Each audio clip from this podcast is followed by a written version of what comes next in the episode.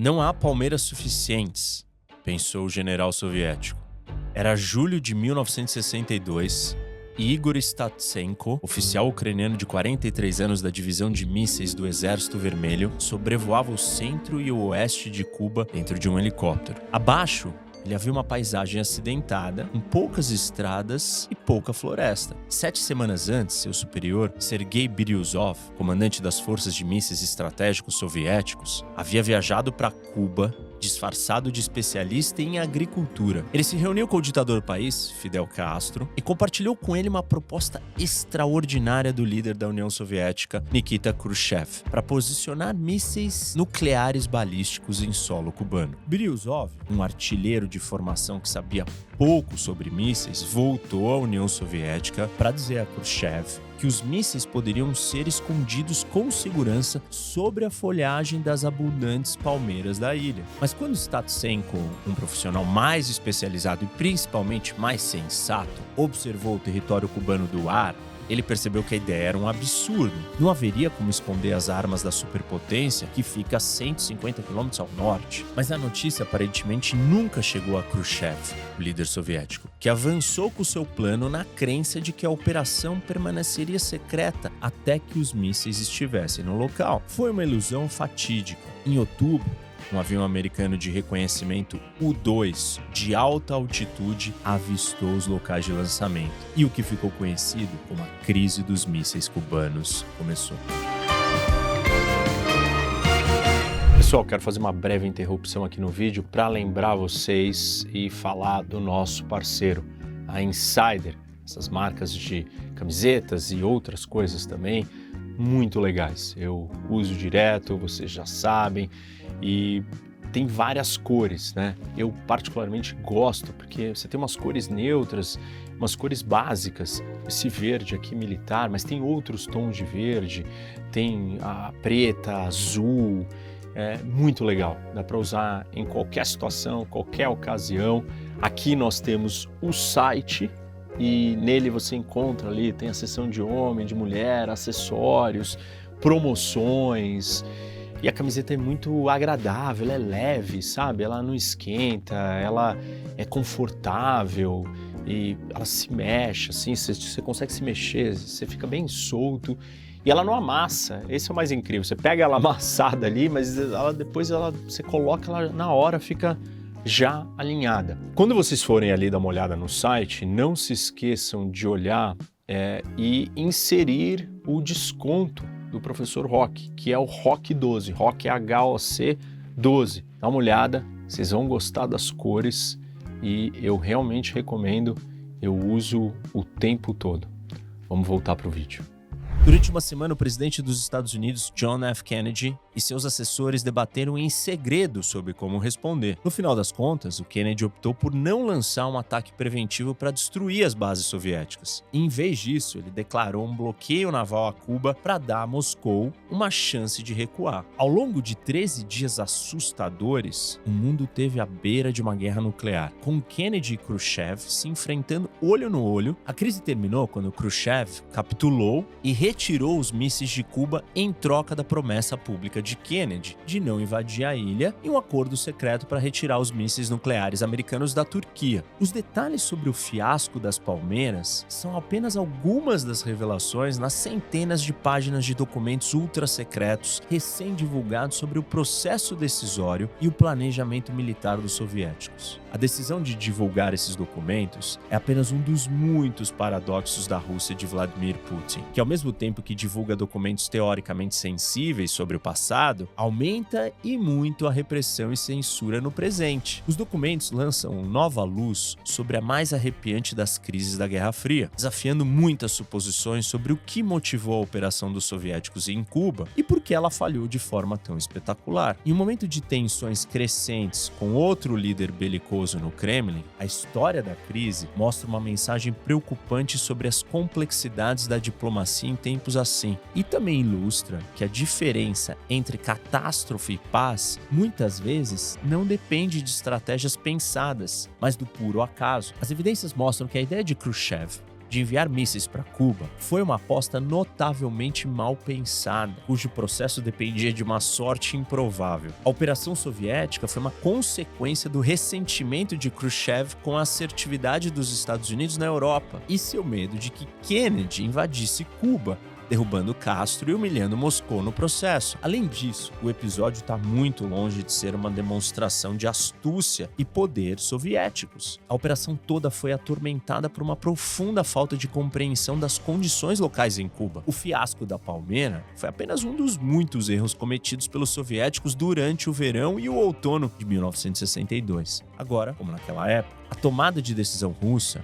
é movida pela arrogância e por um sentimento de humilhação. Agora, como naquela época, o alto escalão militar em Moscou permanece em silêncio sobre a enorme lacuna entre a operação que o líder tinha em mente e a realidade de sua implementação. Numa entrevista realizada em outubro, Putin foi questionado sobre os paralelos entre a crise atual e a que Moscou enfrentou 60 anos antes. Ele respondeu enigmaticamente: Não consigo imaginar no papel de Khrushchev. Mas se Putin não consegue ver as semelhanças entre a situação de Khrushchev e a que ele enfrenta agora, então ele desconhece a história. A Rússia, ao que parece, ainda não aprendeu a lição da crise dos mísseis cubanos, que os caprichos de um ditador podem levar o seu país a um beco sem saída e o mundo à beira de uma calamidade. Em 1962, Khrushchev recuou e encontrou uma saída. Putin ainda não fez isso. Toda a nossa operação foi para impedir os Estados Unidos de invadirem Cuba, disse Khrushchev a seus principais líderes políticos e militares em 22 de outubro de 1962. Os Estados Unidos tinham mísseis nucleares na Turquia e na Itália. Por que a União Soviética não poderia tê-los em Cuba? Ele continuou. No passado, os Estados Unidos fizeram a mesma coisa, cercando nosso país com bases de mísseis. Isso nos dissuadiu. Khrushchev esperava que os Estados Unidos simplesmente tolerasse a dissuasão soviética, assim como ele havia tolerado a dissuasão dos Estados Unidos. O líder soviético teve a ideia de enviar mísseis para Cuba Cuba meses antes em maio, quando concluiu que a fracassada invasão da Baía dos Porcos pela CIA em abril de 1961 havia sido apenas um teste. Aqui vale um parênteses. Para quem não sabe, essa invasão foi um plano americano frustrado de treinar, equipar e enviar dissidentes cubanos para derrubar o governo comunista na ilha. Voltando para a história, uma tomada americana de Cuba representaria um sério golpe na credibilidade do líder soviético. Mas havia mais na tomada de decisão de Khrushchev do que preocupações com Cuba. Ele ressentia-se profundamente do que considerava um tratamento desigual por parte dos Estados Unidos. Ele estava igualmente preocupado com a China, que temia explorar uma derrota em Cuba para desafiar a sua reivindicação de liderança no movimento comunista global. Khrushchev confiou a implementação da sua ousada ideia a três altos comandantes militares: Biruzov, que já falamos antes, Rodion Malinovsky, que era o ministro da Defesa, e Matvei Zakharov, o chefe do Estado-Maior. E toda a operação foi planejada por um punhado de oficiais que trabalhou no maior sigilo. De acordo com a proposta, o exército soviético enviaria a Cuba a 51ª Divisão de Mísseis, composta por cinco regimentos. Todos os oficiais e soldados do grupo, cerca de 8 mil homens, deixariam a sua base no oeste da Ucrânia e ficariam permanentemente estacionados em Cuba. Eles levariam 60 mísseis balísticos. Desses, 36 seriam R-12, de médio alcance, e 24 seriam R-14, de alcance médio para longo. Os R-14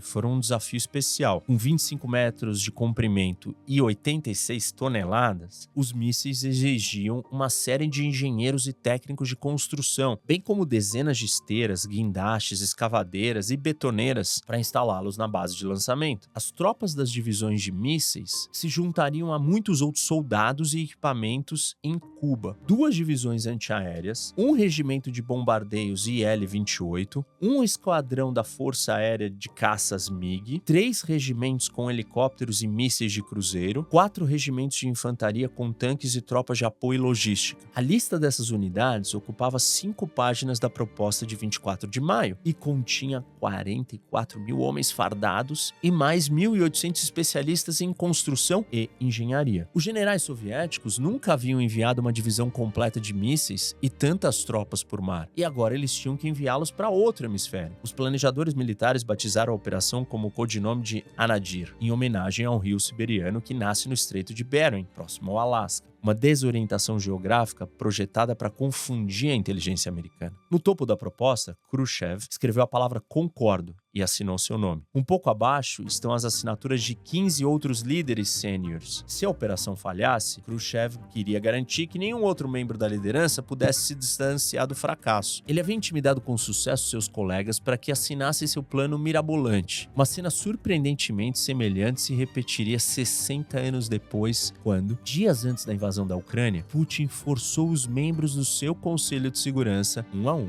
a falar em voz alta e endossar a sua operação militar especial em uma reunião televisionada. Em 29 de maio de 1962, Biryuzov chegou a Cuba com uma delegação soviética e se fez passar por um engenheiro agrônomo chamado Petrov. Quando ele transmitiu a proposta de Khrushchev a Castro, os olhos do líder cubano brilharam. Castro abraçou o plano como um serviço a todo o campo socialista, uma contribuição cubana à luta contra o imperialismo americano. Foi durante essa viagem que Biryuzov também chegou à conclusão crucial e errônea de que as palmeiras poderiam camuflar os mísseis. Em junho, quando Khrushchev se reuniu com os militares novamente, Alexei Dementiev, um conselheiro militar soviético em Cuba, emergiu como uma voz solitária de cautela. Quando ele começou a dizer que era impossível esconder os mísseis dos aviões U-2 americanos, Malinovsky chutou seu subordinado por baixo da mesa para fazê-lo calar a boca. A operação já estava decidida. Era tarde demais para desafiá-lo, muito menos na cara de Khrushchev. A partir de agora, não havia mais como parar a Operação Anadir. No final de junho, Castro enviou seu irmão Raul, que na época era ministro da Defesa, a Moscou para discutir um acordo de defesa mútua que legitimaria as implementações militares soviéticas em Cuba. Com Raul, Khrushchev foi categórico prometendo até enviar uma flotilha militar a Cuba para demonstrar a determinação soviética no quintal dos Estados Unidos. Segundo ele, Kennedy não faria nada. No entanto, por trás da arrogância habitual estava o medo. Khrushchev queria manter a Nadir em segredo pelo maior tempo possível, para que os Estados Unidos não interviessem e derrubassem seus planos ambiciosos. Por isso, o acordo militar soviético-cubano nunca foi publicado. Os principais comandantes soviéticos também queriam esconder o verdadeiro propósito da Operação Anadir, até mesmo mesmo de grande parte do restante das forças armadas soviéticas. Os documentos oficiais referem-se à operação como um exercício. Em um paralelo impressionante, a desventura de Putin na Ucrânia também foi anunciada como um exercício, com muitos comandantes sendo deixados no escuro até o último momento. A Operação Anadir começou para valer em julho. No dia 7, Malinovsky informou a Khrushchev que todos os mísseis e pessoal estavam prontos para partir para Cuba. E seu comandante era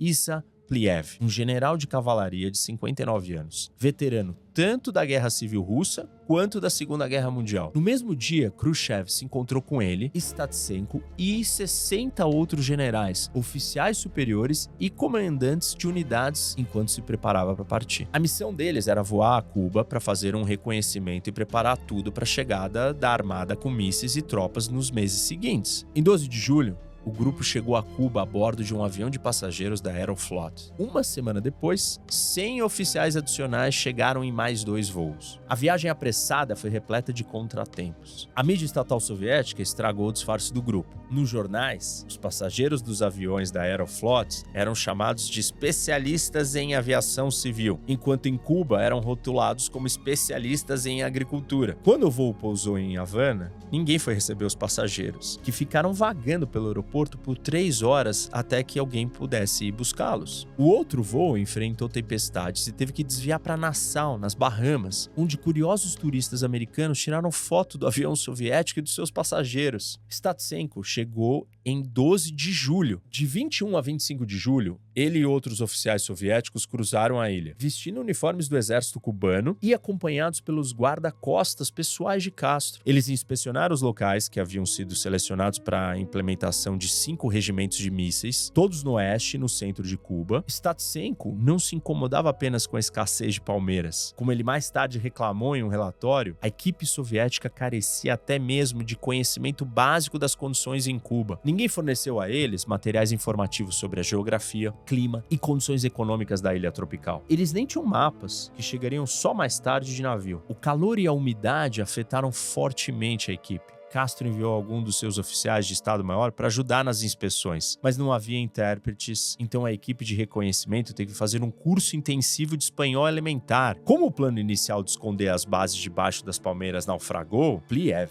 o homem no comando, ordenou que as equipes de reconhecimento encontrassem locais melhores, em áreas remotas protegidas por colinas e florestas. Por duas vezes, Plev perguntou seu Estado-Maior em Moscou se ele poderia mover alguns locais de mísseis para áreas mais adequadas. Todas as vezes, Moscou rejeitou a iniciativa. Algumas novas áreas foram rejeitadas porque estavam na área de voos internacionais. Uma precaução sensata para evitar a possibilidade de mísseis terra-ar soviético derrubarem acidentalmente aeronaves civis. Ou seja, os planejadores de Moscou não queriam mudar o que os seus superiores já haviam aprovado. No final, os mísseis foram designados para as áreas expostas, debaixo das palmeiras, que não cobriam nada. Além das dificuldades inesperadas na localização dos mísseis, os soviéticos encontraram outras surpresas em Cuba. Pliev e outros generais planejaram cavar abrigos subterrâneos para as tropas, mas o solo cubano provou ser muito rochoso. O equipamento elétrico soviético era incompatível com o fornecimento elétrico cubano, que operava no padrão norte-americano de 120 volts e 60 Hz. Os planejadores soviéticos também esqueceram de levar em consideração o clima. A temporada de furacões em Cuba vai de junho a novembro, precisamente quando os mísseis e as tropas tiveram que ser implementados, e as chuvas incessantes impediram o transporte e a construção. A eletrônica e os motores soviéticos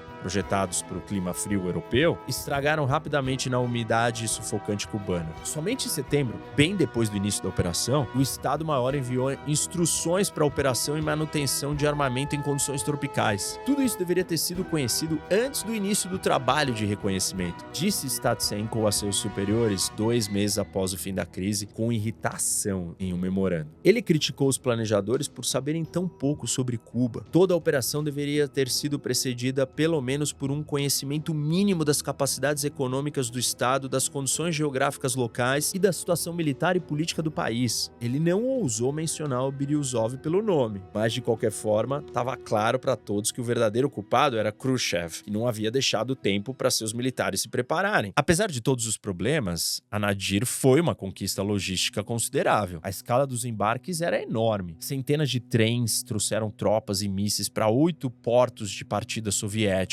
entre eles Sevastopol na Crimeia, Baltisk em Kaliningrado e Liepágina na Letônia. Nikolaev, hoje a cidade ucraniana de Mykolaiv, no Mar Negro, serviu como principal centro de embarque para os mísseis por causa das suas gigantescas instalações portuárias e conexões ferroviárias. Como os guindastes do porto eram muito pequenos para carregar os foguetes maiores, um guindaste flutuante de 100 toneladas foi trazido para fazer o trabalho. O carregamento prosseguia à noite e geralmente levava de dois a três dias por míssil. Tudo foi feito pela primeira vez e os engenheiros soviéticos tiveram que resolver inúmeros problemas na hora. Eles descobriram como amarrar mísseis dentro de navios que eram normalmente usados para transportar grãos ou cimento e como armazenar combustível líquido de foguetes com segurança dentro do porão. 256 vagões entregaram 3.810 toneladas de munição, cerca de 8 mil caminhões e carros, 500 reboques e 100 tratores foram enviados, junto junto com 31 mil toneladas de combustível para carros, aeronaves, navios e, claro, mísseis. Os militares despacharam 24.500 toneladas de alimentos, ou seja, os soviéticos planejavam ficar em Cuba por muito tempo. De julho a outubro, a armada de 85 navios transportou homens e suprimento do Mar Negro através do Mediterrâneo e do Oceano Atlântico. As tripulações dos navios podiam ver que as suas embarcações não passavam desapercebidas, como revela um relatório de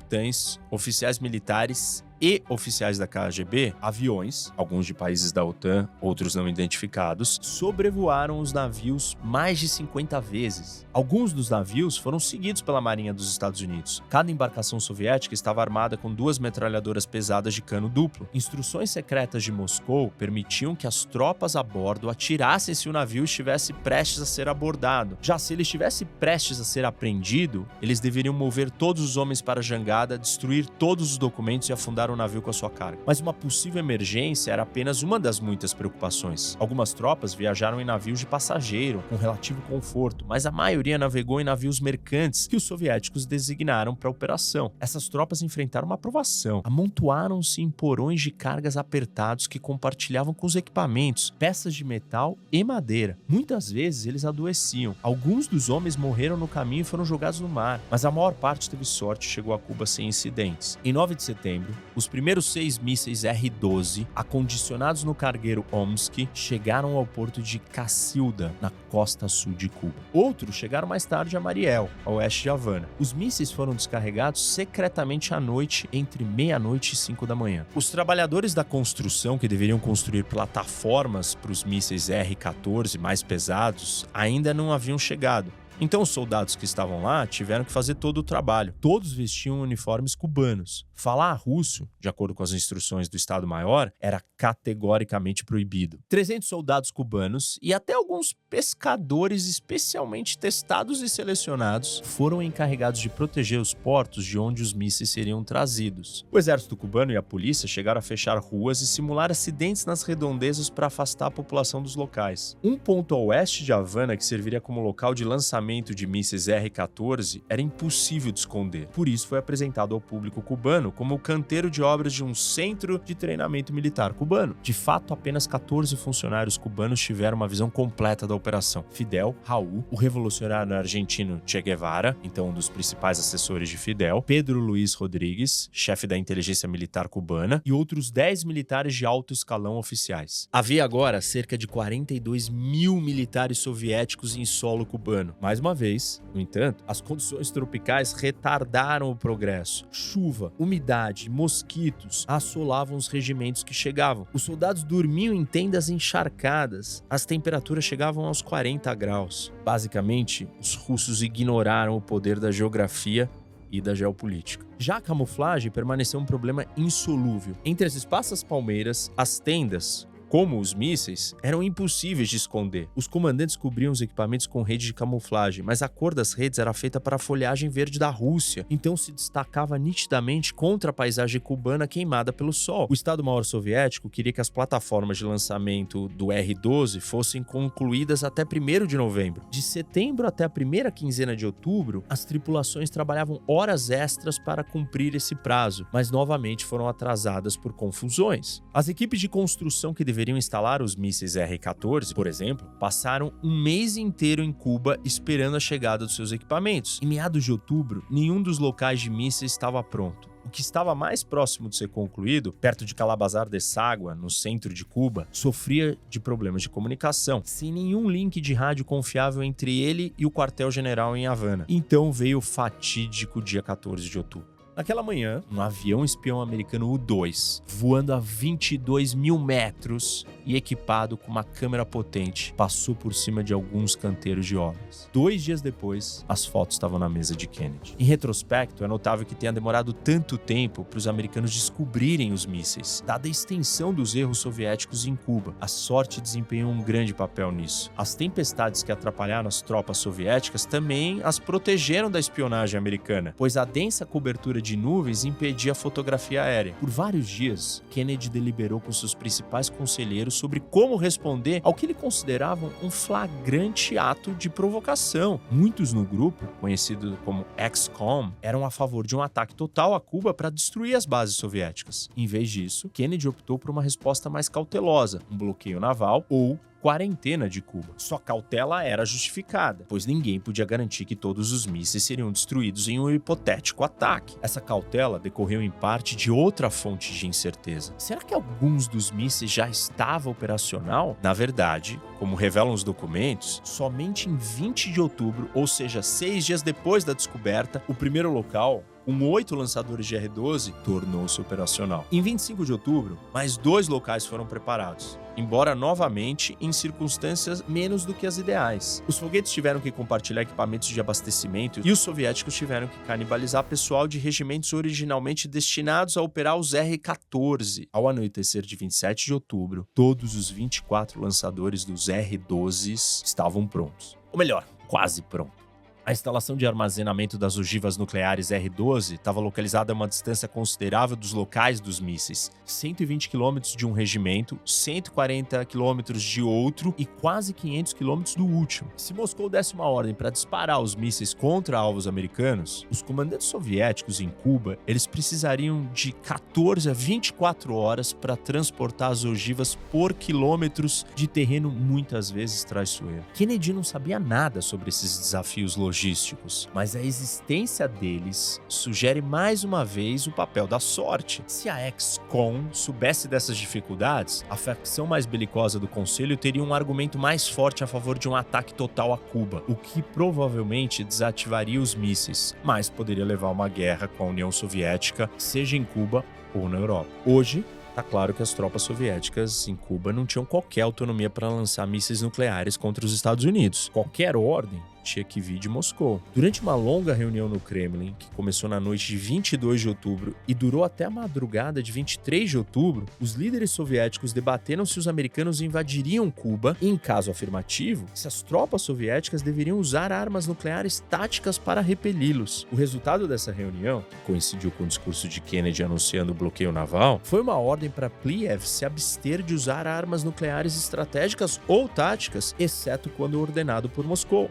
Houve invasão americana e a ordem para disparar os mísseis nunca veio. Se tivesse acontecido, no entanto, sem dúvida teria sido seguida ao pé da letra. O relatório de Statstenko observou que ele e aqueles sob seu comando estavam preparados para dar a vida e cumprir com honra qualquer ordem do Partido Comunista e do governo soviético. Suas palavras jogam uma sombra preocupante sobre a conhecida narrativa de que os líderes militares podem agir para impedir que líderes políticos iniciem uma guerra nuclear. Oficiais militares em Cuba nunca iriam revogar as autoridades políticas de Moscou. Embora Khrushchev tenha delirado e enfurecido nos primeiros dois dias depois que Kennedy declarou o bloqueio na Naval, acusando os Estados Unidos de duplicidade e pirataria, em 25 de outubro, ele mudou de tom. Naquele dia, ele ditou uma carta a Kennedy na qual prometia retirar os mísseis em troca da promessa americana de não intervenção em Cuba. Dois dias depois, ele acrescentou à sua lista de desejos a remoção dos mísseis Júpiter dos Estados Unidos na Turquia, confundindo Kennedy e prolongando a crise. No final, Kennedy decidiu aceitar a oferta. Ele instruiu seu irmão, Bob Kennedy, procurador-geral, a se encontrar com Anatoly Dobrinin, embaixador soviético em Washington. Na noite de 27 de outubro, Bob Kennedy fez uma proposta informal de remover os mísseis de Júpiter da Turquia, mas insistiu que a concessão deveria permanecer secreta. Telegramas recém-disponibilizados de Moscou a Dobrinin mostram como essa garantia era importante para Khrushchev.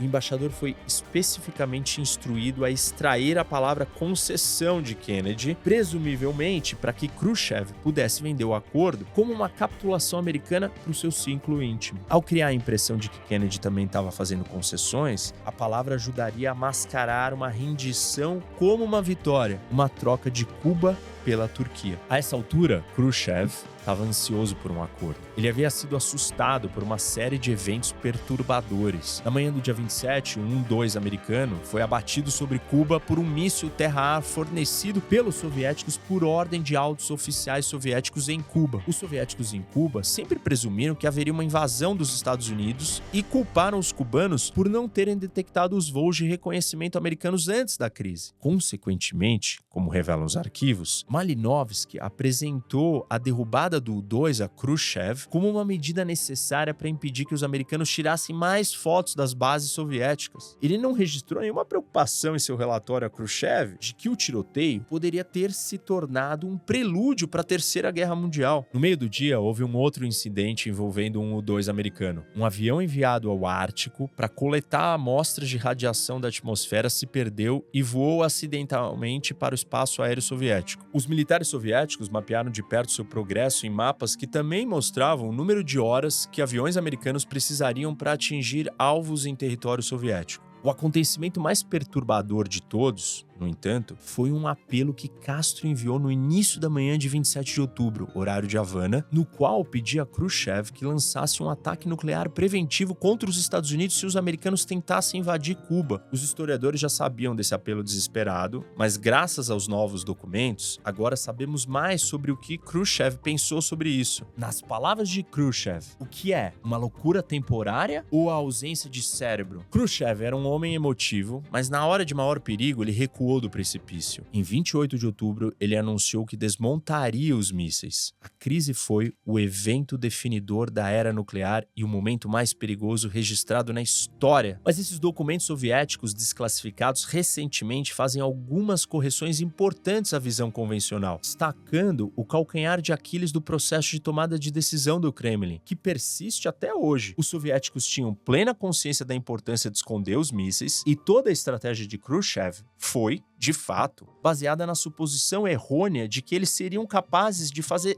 exatamente isso. O cerne do problema era o descuido e a incompetência originais de Biryuzov. Sua conclusão improvisada de que os mísseis poderiam estar escondidos sobre as palmeiras foi transmitida como uma verdade incontestável. Especialistas militares muito abaixo dele na hierarquia notaram que os mísseis seriam expostos a sobrevoos do U-2 e relataram o problema devidamente na cadeia de comando. No entanto, os planejadores do Estado-Maior nunca corrigiram, relutantes em incomodar seus superiores ou questionar a ideia de toda a operação. Os líderes militares soviéticos se envolveram em um jogo de culpa. Ignorando a sua própria culpa, Biryuzov apontou o dedo para a excessiva centralização da gestão. Ele nunca admitiu a falta de camuflagem como a principal falha de Anadir, embora seus superiores políticos imediatamente a reconhecessem como tal. Khrushchev estava ansioso para cobrir seus próprios erros. Ele evitou deliberadamente qualquer crítica ao desempenho militar dos soviéticos em Cuba, embora os erros de planejamento fossem evidentes. O líder soviético estava mais interessado em retratar o desastre como uma vitória do que em atribuir a responsabilidade pelos percalços. Seus interesses eram os mesmos do Comando Supremo Soviético, que queria evitar responsabilidades. E assim os erros da Operação Anadir foram varridos para debaixo do tapete. Embora a Rússia, em teoria, continue empenhada em evitar uma guerra nuclear,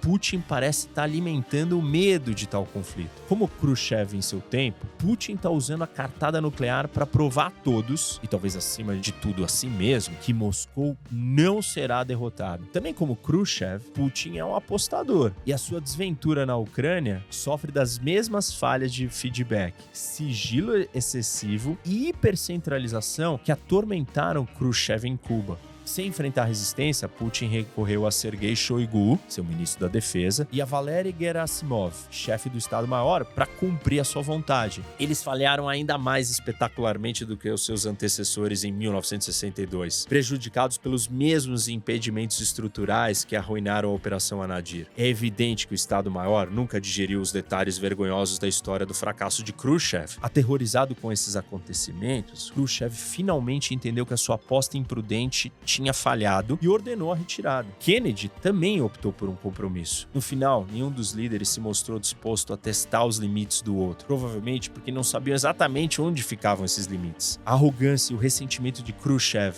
o levaram à pior desventura de sua carreira política, mas sua cautela e a do Kennedy levaram a uma solução negociada. Parece que tais lições, como prudência principalmente, não foram aprendidas. Muitas pessoas na Rússia de hoje, especialmente em torno do Putin e seus propagandistas, dizem desafiadoramente que não haveria mundo sem a Rússia, o que significa que Moscou deveria preferir um Armagedon nuclear a uma derrota. Se tais vozes tivessem prevalecido em 1962, estaríamos todos mortos agora.